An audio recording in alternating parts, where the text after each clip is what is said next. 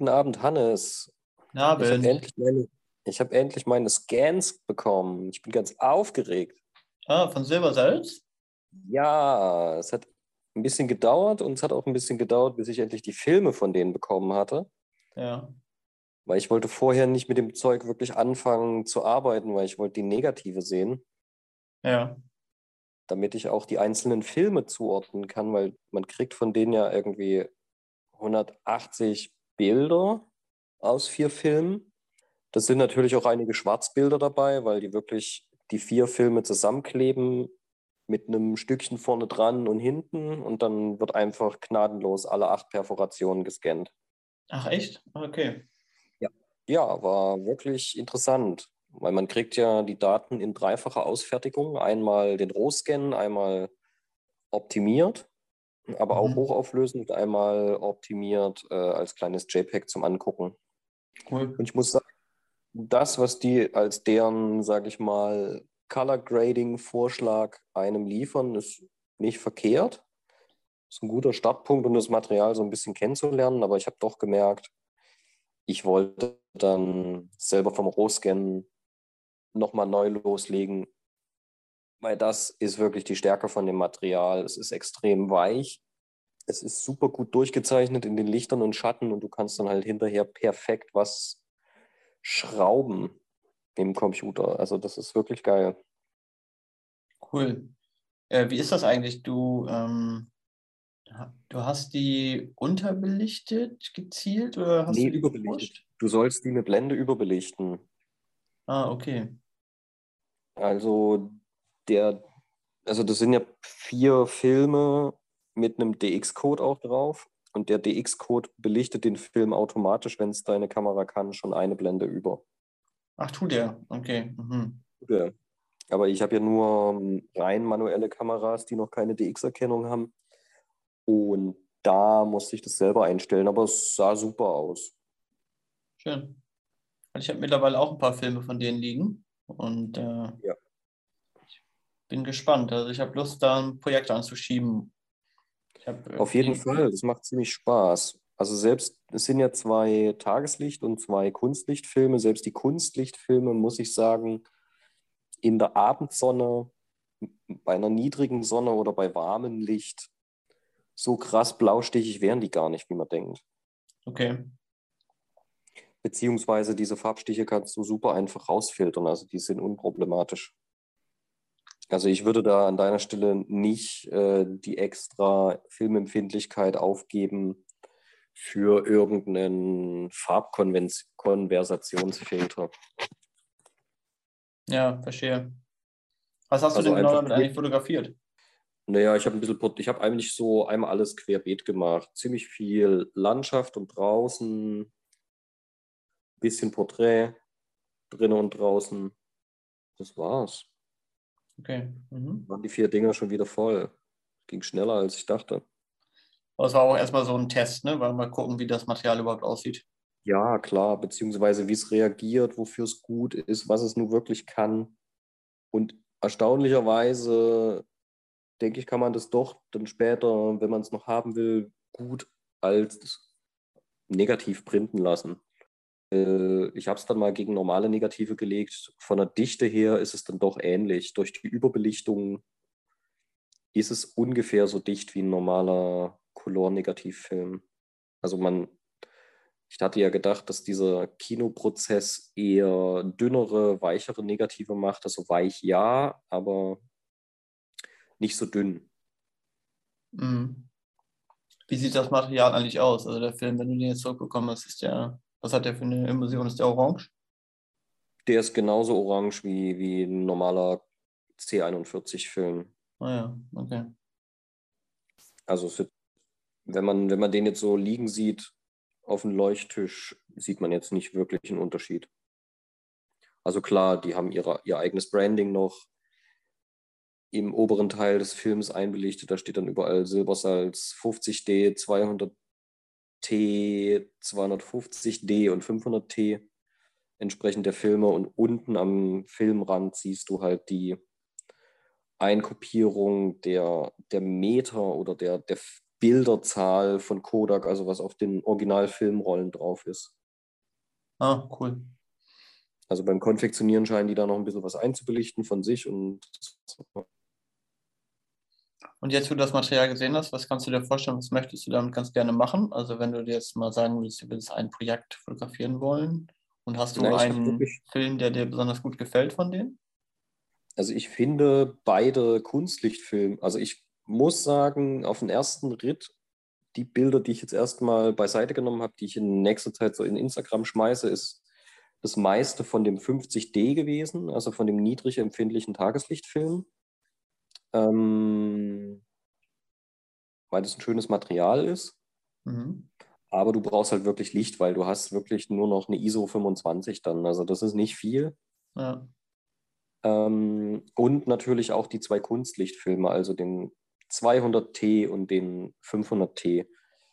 Ähm, damit will ich ja so ein bisschen amerikanische Nacht machen, also ausnutzen, dass er einen Blaustich hat. Und wenn du dir wirklich so ein bisschen vorstellst, okay, das könnte so eine Nachtstimmung werden, also so Gegenlichtaufnahmen bei praller Sonne, ohne dass die Sonne direkt drin ist, starke Schlagschatten und so ein Zeug, dann machst du in der Postproduktion zwei, drei Blenden unterbelichten, nimmst noch ein bisschen die Sättigung raus, nutzt, also lässt den Blaustich so, wie er ist und knallst noch ein bisschen Kontrast drauf und dann sieht es wirklich aus wie Nacht, wie eine Nachtaufnahme. Also wie dieser alte, wie diese ältere Filmtechnik. Ja, ja. Ja, das Hat man ja Idee. ganz oft in diesen 60er, 70er Jahre Western gesehen, wo die einfach tagsüber die Nachtszenen gedreht haben. Ja, ja. Und das klappt wirklich exzellent damit. Also selbst wenn man den runterzieht in der Belichtung, hat man jetzt nicht das Gefühl, dass so viel Zeichnung wegfällt, sondern da ist wirklich noch viel Dynamik auch dann noch drin. Klingt gut. Also das lohnt sich wirklich dem Film auch ordentlich Kontrast zuzumuten, beziehungsweise sich da einfach auch zu trauen, dem richtig Licht zu geben. Aber was auch gut funktioniert hat, war Blitzlicht. Das hatte ich auch getestet, weil dafür, für diese ultra-Kurzbelichtungszeiten ist der Film ja nicht gemacht. Mhm. Ja wirklich für Dauerlicht. Und trotzdem mit Blitz lief das super. Also keine Farbstiche, keine Ausreißer, keine Fehlbelichtungen oder so, sondern auch wirklich sauber. Okay. Im, Also ich denke, so ein niedrig empfindlicher Film, da lohnt es sich echt mal, die Studioblitzanlage auch anzuschließen und vielleicht mal eine kleine Porträtsitzung zu machen.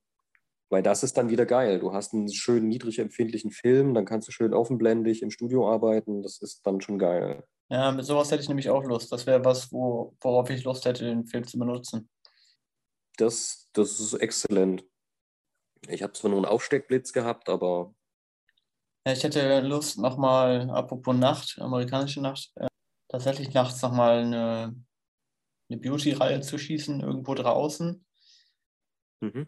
Und so ein bisschen mit etwas längerer Belichtung zu spielen, dass man halt so verschwommene Nachtlichter hat und die Modelle dann so angeblitzt werden mit so einem. Mobilen Licht irgendwie, die dann da ein bisschen rumspringen, so ein bisschen in Bewegung, wo ordentlich die Haare und die Kleider flattern. Das habe ich mir so vorgestellt, da habe ich ein bisschen Lust drauf seit geraumer Zeit. Und jetzt, wo es so früh dunkel wird, ist, glaube ich, ein guter Zeitpunkt dafür. Muss man eine Location scouten gehen. Ja, ich denke vor allen Dingen auch mal zu gucken, wo kannst du dann doch mal eine Nacht, also auch mit Umgebungslicht arbeiten, weil durch die Kunstlichtfilme hast du ja dann auch sozusagen un oder, oder immer die richtige Farbtemperatur nachts, weil ja doch nachts das meiste in Kunstlicht ist. Also man sieht ja ab und zu auf der Silbersalzseite, wie dann Leute auch abends über so einen Rummel laufen oder über so ein Volksfest Hm. sowas wie ein Hamburger Dom oder wie es Vogelschießen bei mir, wie das bei mir in der Heimat heißt, oder in München das Oktoberfest, dass du so eine Lichtstimmung auch geil eingefangen kriegst, weil es einfach Kunstlicht ist.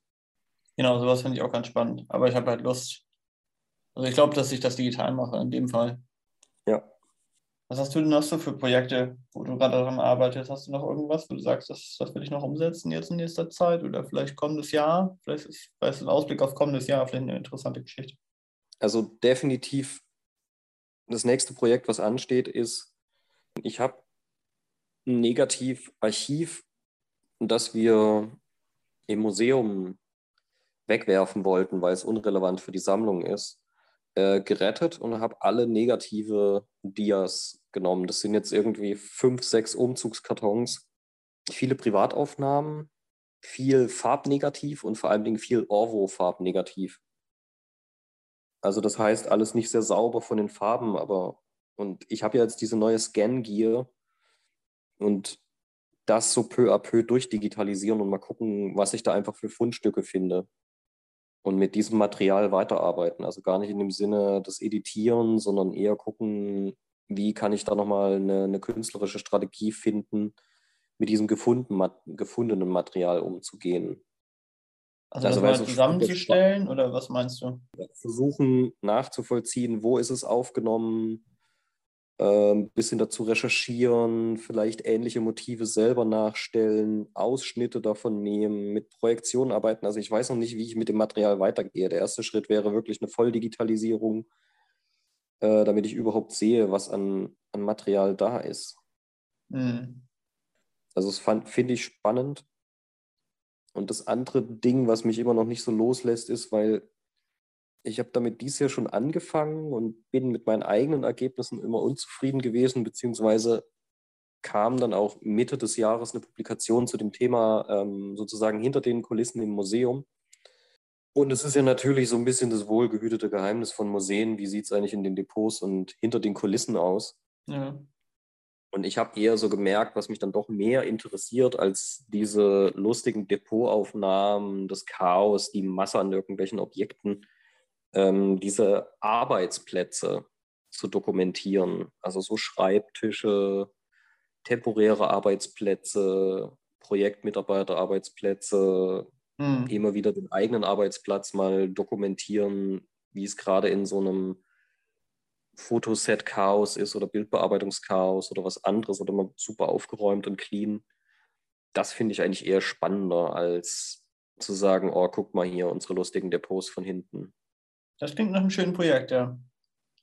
Aber da merke ich auch, da brauche ich Zeit dafür und ich habe jetzt schon unterschiedliche Strategien probiert, also einmal anblitzen, einmal Umgebungslicht, einmal in Farbe, einmal in Schwarz-Weiß, einmal gemischtes Licht und war dann auch eher so am Rumeiern und bin da aber nicht so weitergekommen, weil ich gemerkt habe, ich stagniere und ich habe dann wieder keinen Bock.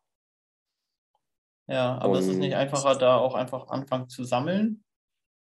Ja, definitiv. Beziehungsweise für mich ist eher erstmal wichtig, dass meine visuelle Strategie klar ist, dass ich dann weiß, okay, ich nehme jetzt immer das Format, den Film, so ein Lichtset oder halt ja. nicht, dass das wirklich auch in einem Guss wird, dass das halt nicht wieder so ein lustiges Potpourri an Einzelaufnahmen wird, die dann irgendwie durch eine kluge Editierung zusammenkommen mhm. sondern dass man wirklich sieht, okay, das ist ein Guss.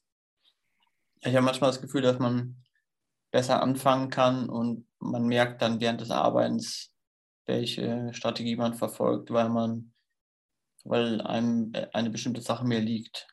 Und die verfolgt man dann sowieso, ganz unabhängig davon, was man sich am Anfang gedacht hat. Weißt du, was ich meine?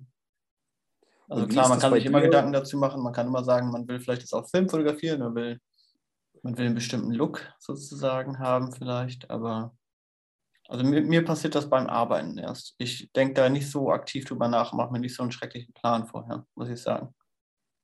Nee, ich auch nicht, aber ich merke dann einfach so, dass durchs Arbeiten konkretisiert sich bei mir eher das Thema. Weil am Anfang habe ich so eine diffuse Idee, fange an zu testen und merke so, ich kriege es visuell, so wie ich mir das jetzt erstmal gedacht habe, nicht gepackt. Und dann merke ich so, okay, eine Fokussierung auf, auf einen Ausschnitt oder auf ein Ding, auf ein Objekt, auf ein Thema bringt mich eigentlich weiter. Hm. Ja, ich finde es schwierig, wo, wo hört man auf bei solchen Sachen vor allem? Gerade bei Themen, die so einer Sammlung äh, entsprechen oder wie so eine Sammlung funktionieren. Weil da habe ich oft das Gefühl, ach, ich könnte das noch mit reinnehmen und das könnte man auch so begreifen. Und dann schaut man immer weiter und sucht immer mehr Sachen und findet natürlich auch immer mehr.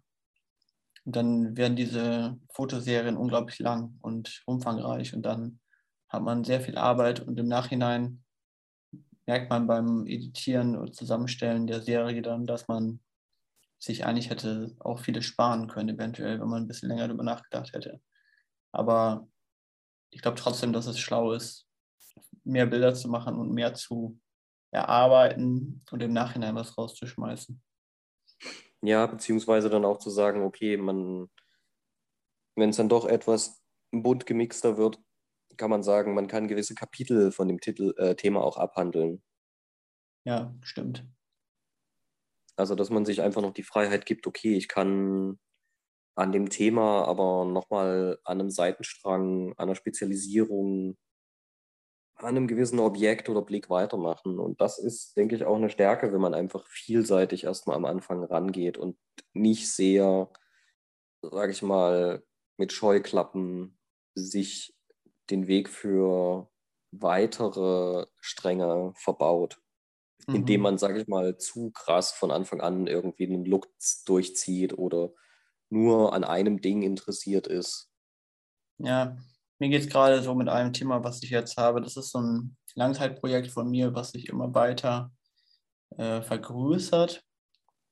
Das habe ich unter dem Titel Abraum eigentlich so abgespeichert. Das ist so mein Arbeitstitel. Und ich bin mir auch nicht ganz sicher, ob das der richtige Titel ist, aber eigentlich finde ich den ganz gut. Und da geht es um tatsächlichen Abraum, so um Abraumhalden aus dem Bergbau, aber auch um, Land, also um Landschaftsveränderung durch den Menschen. Ein bisschen so dieses ganze Thema der, des Anthropozäns, wenn man so möchte. Der, das, mhm. Dass der Mensch halt seine Landschaft umgestaltet.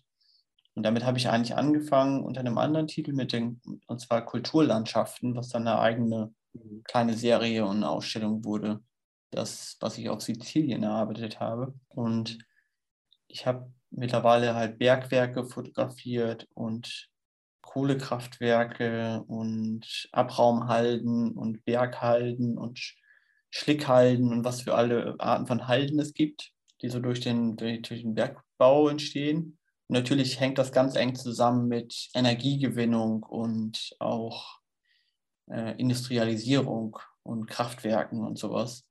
Ja. Und ich finde, da, das erweitert sich immer mehr. Also je länger man darüber nachdenkt und je mehr Informationen man bekommt über diese einzelnen ja, Landschaftsformen, die da entstehen, desto mehr ja. findet man auch Themen, die man dann auch fotografisch begleiten kann. Und Hast du eigentlich auch das Thema, weil gut, in Dresden ist es halt immer sehr präsent. Das Thema Deponien oder sozusagen Kriegsschutthalden auch mit drin oder, oder gar nicht bisher? Nee, die nicht. Nee. Weil in Dresden gibt es wirklich so ein, zwei Hügel, die sind bekannt. Das ist wirklich, das ist der Rest vom zerbombten Dresden, die die auf zwei große Haufen geschüttet haben. Ja. Und so ein bisschen rekultiviert haben. Ja, es gibt es in Mannheim teilweise auch. Man findet auch noch einen alten Brunnen in der Stadtmitte, der aus Schutt wieder aufgebaut wurde. Und solche Sachen, das ist auch ein interessantes Thema. Aber das ist find, meiner Meinung nach eine ganz andere Geschichte. Ja. Also ich versuche mich vor allem ja. auf, ja, vielleicht Landschaftsveränderung durch hm, Ressourcenabbau, wenn man so möchte, zu beschränken. Wobei ja, es halt auch ganz viel gibt, also Kali und, und Bauxit und Kohle und ja, you name it. Ja. Ja, ist auf jeden Fall ein spannendes Thema und ich denke eine never-ending Story, weil ich glaube, erst wenn man anfängt, sich mit dem Thema, und du hast mir immer schon was davon gezeigt, da drauf einsteigt, wie viele Orte es eigentlich von, von, von Bergbau und Rohstoffgewinnung es in Deutschland gibt. Also, und das nur in Deutschland. Du hast ja sogar schon Deutschland verlassen und bist nach Polen gegangen. Ja. Und das ist schon irre, wie viel es da eigentlich gibt. Du, ich, du, hast mir mal so deine Notizen wie so eine Landschaftskarte gezeigt mit den ganzen Punkten, wo du potenziell hin könntest. Das ist ja wirklich unzählig. Da bist du ja eigentlich schon in Deutschland Jahre beschäftigt, um, um nur alles abzugurken. Ja, das ist richtig. Ich wäre wahrscheinlich ein Jahrzehnt damit beschäftigt, wenn ich die ganze Zeit Zeit dafür hätte. Also es dauert wahrscheinlich ja. eher so vier, vier Jahrzehnte. Ja. Ja, ich weiß auch nicht, ob die, ob die Sache irgendwann seinen Reiz verliert und dann ist das halt fertig oder ob ich irgendwann denke, ich bin jetzt damit durch. Ähm, ich habe das jetzt abgearbeitet für mich oder ich komme irgendwie zu einem Schluss, wo ich sage, ich habe aus allen Kategorien irgendwie eine Sache und kann das so mhm.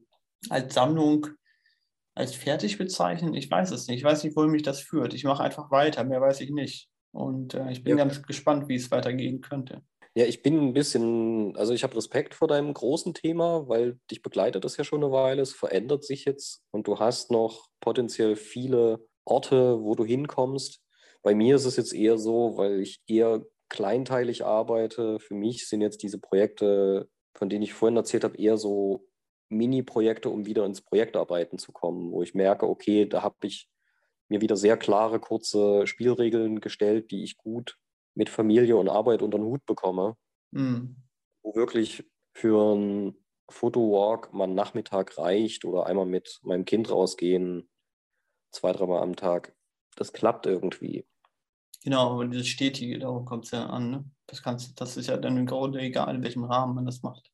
Ja, aber ich denke, das ist auch wichtig. Ich, und ich denke, das ist auch für Projekte immer der größte Fehler, den man sich macht, dass man seine Idee so skaliert, dass man sie nicht in seiner Freizeit, Arbeits-, Familienbalance irgendwie einbauen kann.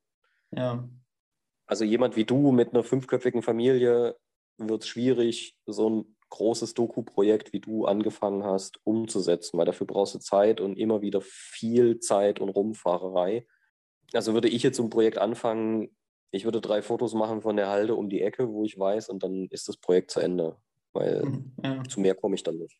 Ja, es skaliert sich ganz schnell. Da muss man aufpassen, dass man sich da nicht komplett verliert. Und gerade bei großen Projekten, finde ich, äh, guckt man sich oft das Große und Ganze an und kriegt dann so ein, ja, man wird so ein bisschen übermannt von der, von der Größe so, so eines Projektes, so einer Idee, mhm. dass man gar nicht das anfängt. Jedenfalls geht es mir so dass ich mich dann da eher vergrabe und denke, ah, ich recherchiere lieber noch ein bisschen weiter und so und äh, fange dann gar nicht an, mein Projekt überhaupt äh, loszutreten. Und dann wird es doppelt schwierig, weil man sich vorher schon so einschüchtern lässt von der Größe des Projektes. Ja, ich denke, das ist so häppchenweise, Stück für Stück ein, eine Sache nach der anderen abarbeiten, glaube ich. Ja. Genau, und dann auch in den Zeiten, wo es geht, und aber dann auch nicht mit dem Druck rangehen, okay, jetzt muss es aber klappen an dem Wochenende, in den drei Tagen, die ich mir dafür mal freigeschaufelt habe, die zwei Stunden, wie ich es gemacht habe. Also ich, ich finde es immer sehr entspannt zu sagen, okay, ob da jetzt nur ein oder fünf Fotos oder 20 Fotos bei rumkommen im Endeffekt, ist Wurst. Hauptsache, ich arbeite dran weiter, weil man kann ja immer wieder kommen. Ja, schon. Und es ist schwer, und es ist schwer planbar für so ein Langzeitprojekt, weil du erst nach längerer Zeit und wenn du wirklich viel gesammelt hast, sagen kannst, okay, das passt rein, das passt nicht rein.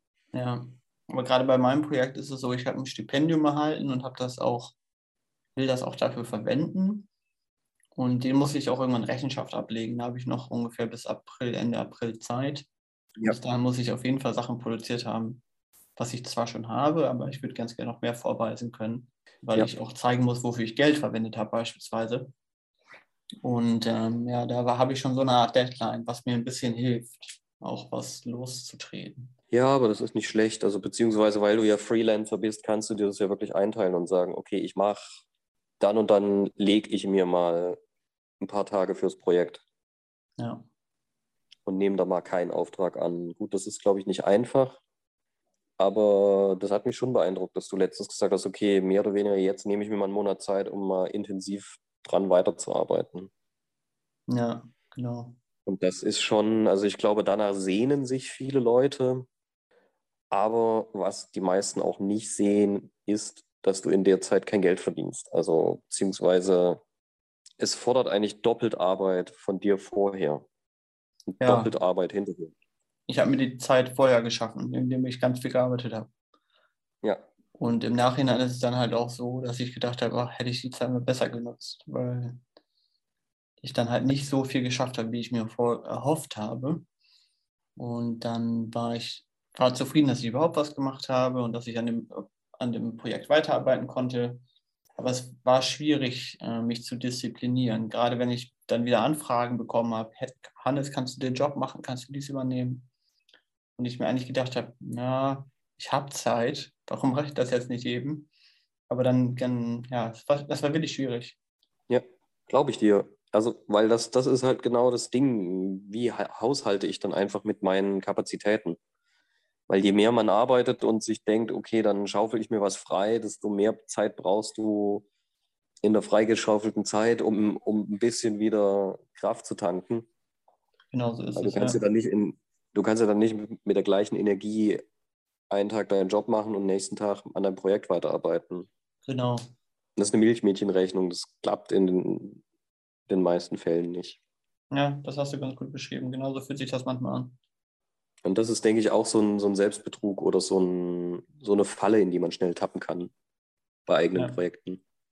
Ja, ja ich habe ich hab Lust, weiterzumachen daran, auf jeden Fall an dem großen Projekt. Und zwischendurch denke ich, ich will nochmal diese und kleine, diese und jene kleine Shootings machen, irgendwelche Modestrecken und ähm, halt ein bisschen was mehr fürs kommerzielle Portfolio, sage ich mal. Aber das sehe ich auch als freie Projekte an, weil ich da auch dann teilweise Lust Ja, habe. und, und es ist wichtig. Also ich merke auch, seitdem ich Instagram nutze, gut, ich habe, das ist auch eher so phasenweise, dass es so Zeiten gibt, wo ich viel poste und wo ich recht kontinuierlich Content mache, aber ich finde es dann auch gut, einfach zu sagen, okay, äh, ich habe jetzt wieder so und so viel fotografiert, da ist ein bisschen was dabei, was man zeigen kann, was eher so Einzelbildcharakter hat, was aber super für, für Sozialmedien ist.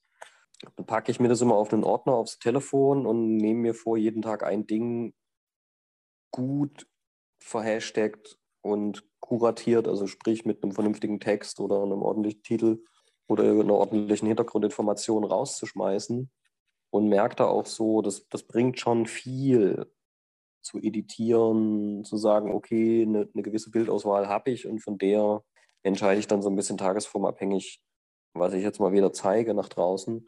Aber es ist für mich halt auch so eine Kontinuität, dass ich einfach Bilder produziere und nach außen trage.